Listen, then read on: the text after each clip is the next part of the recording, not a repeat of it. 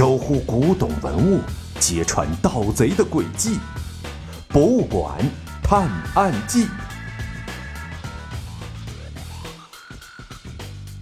第五十七集：最终的拍卖会。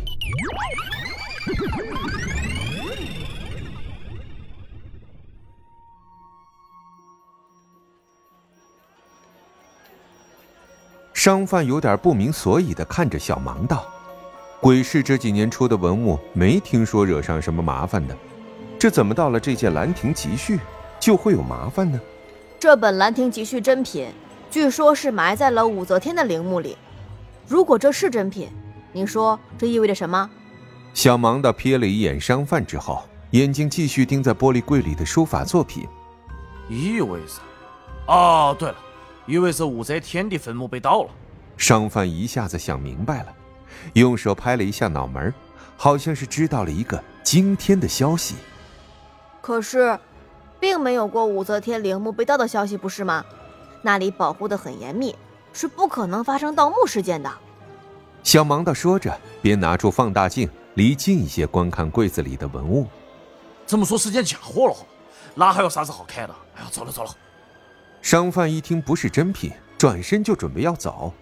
耐心点吧，朋友，没看到你这位小朋友在仔细的观看吗？这时，从人群里挤过来一个中年男子，对着商贩说了一句话之后，也弯腰去仔细观察了那幅《兰亭集序》了。怎么样，有什么看法？中年男子看了一会儿，转头询问小盲道的意见。依我看啊。这应该是北宋大书法家米芾仿的。小盲道边说着边把放大镜放进包里。哦，何以见得呀？中年男子追问道。这张纸应该是北宋的，假不了。印章好像也是真的。关键是里面有几个字，他故意用了自己的笔迹。据说米芾认为王羲之的字不够好，他故意留下自己的字迹。混在整幅书法里，估计啊，也是想比出个优劣胜负来。小芒道转身看着戴着面具的中年男子，总感觉有一种似曾相识的气息。哈哈哈哈哈！真是英雄出少年呐！我跟你的看法一样，虽然不是真品，但毕竟是米芾写的，这几百万呢，我看还是能值的。我出一百五十万。哎，我出两百万。中年男子一说完，其他人就迫不及待的开始报价，准备把这幅字收入囊中。哎呀，小盲道，快给个意见，你觉得我报价多少合适？商贩也准备加入报价人群，想趁机捞一笔。嗯，这个报八百万也不多，报一百万也不少，全看买主有多喜欢了。毕竟不是真品。你买这个不一定能赚到钱的，还是去别处看看吧。小盲道拉上商贩，继续在鬼市里转悠去了。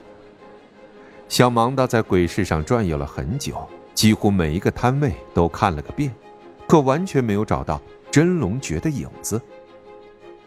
正当他们看一件文物时，传来了当当当的敲钟声。哎，这钟声是什么意思啊？小忙的回头问商贩：“这是最后的拍卖活动要开始了，我说这可是你最后帮我赚钱的机会了。如果拍不到好东西，这鬼市可就要结束了啊！”商贩跟着小盲道转了好久，都没有淘到一件能赚钱的文物，情绪有些急躁了起来。放心吧，走，过去看看。小盲道和商贩费劲的挤过人群，好不容易来到了拍卖会的最前排。各位，欢迎大家光临今年的鬼市。我们还是老规矩，三轮文物价格竞猜，价高者、价低者都淘汰，只有竞猜的价格和物品价格最接近的，才有资格进入到下一轮。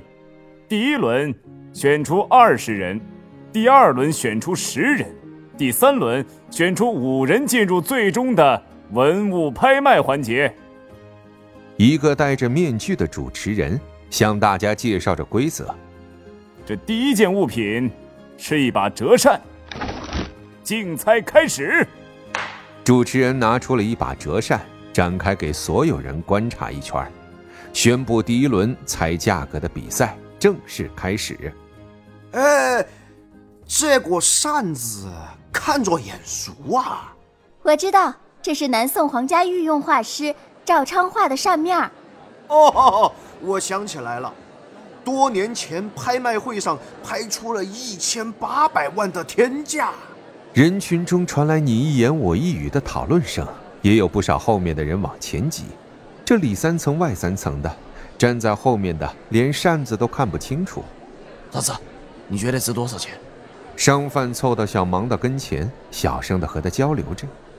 我觉得是这个数吧。小盲道悄悄地向他比划了一个数。哎，你没开玩笑吧？那人不是说多年前就卖了一千八百万吗？你出这个数不是说笑吗？商贩看到小盲道比划的数字，心里完全不相信。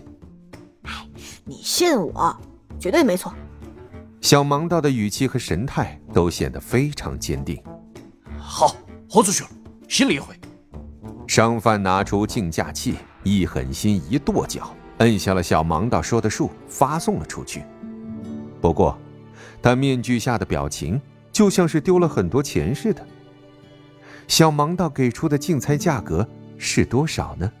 他又能猜对吗？